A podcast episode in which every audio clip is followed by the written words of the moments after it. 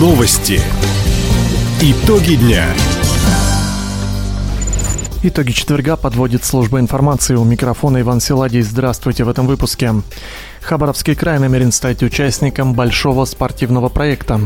Контракт на поставку первых самолетов «Байкал» заключили с красноярским авиаперевозчиком. Водителям и пешеходам региона напомнят правила движения на перекрестках. Об этом и не только более подробно. Центр уличного баскетбола может появиться в Хабаровске уже в следующем году. Такую возможность губернатор Михаил Дегтярев обсудил в Москве с директором по спортивным проектам Промсвязь банка Рубеном Бегунцем. Банк при поддержке Российской Федерации баскетбола возводит такие центры по всей стране. Спортивные объекты соответствуют международным стандартам.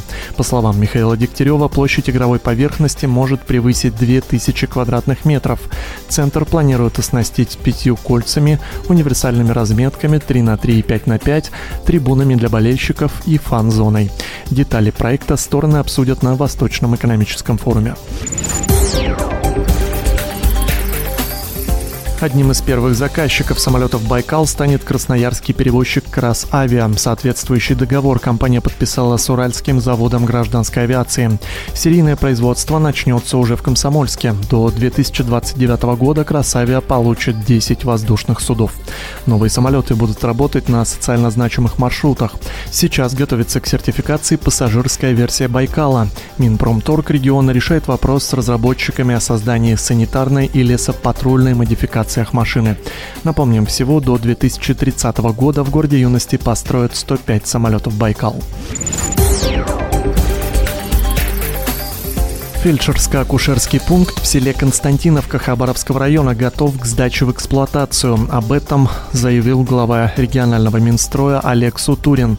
Накануне он проинспектировал объект. Сегодня в будущем медицинском учреждении идет монтаж оборудования, проверка документации, подрядчик устраняет замечания авторского надзора. Срок сдачи в эксплуатацию текущий август. Новый фельдшерско-акушерский пункт рассчитан на 25 посещений в смену. Учреждение возвели по региональному национальной программе модернизации первичного звена здравоохранения. Тургеневскую лестницу в Хабаровске начнут ремонтировать в этом году. Накануне госэкспертиза выдала положительное заключение. К реконструкции приступит уже в сентябре. Подрядчик демонтирует старую лестницу, вывезет мусор, обустроит проезд по Амурскому бульвару. Уже в 2023 начнется основной этап – монтаж винтовых свай, бетонирование, обустройство ливневок. Новый объект приспособят и для маломобильных граждан. Для этого на лестнице установят электроподъемник. Полностью завершить работу подрядчик планирует в следующем июле. В регионе стартовала всероссийская кампания по безопасности дорожного движения «Расставь приоритеты». Ее конечная цель – сократить количество пострадавших в ДТП на перекрестках. Акция в первую очередь просветительская.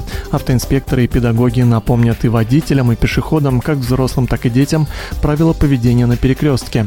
Особое внимание уделят молодежи, курсантам автошколы и студентам.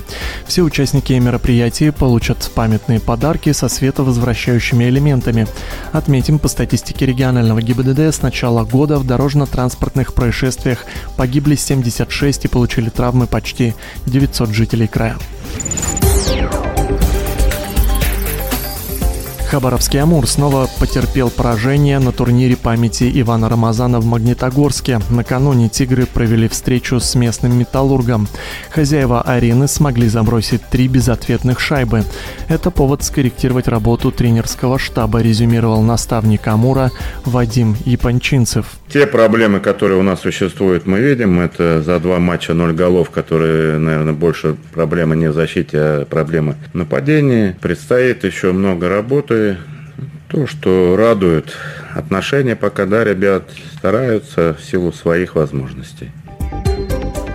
При этом главный тренер «Амура» отметил молодого голкипера Дмитрия Лазебникова. За игру он отразил 35 бросков в свои ворота.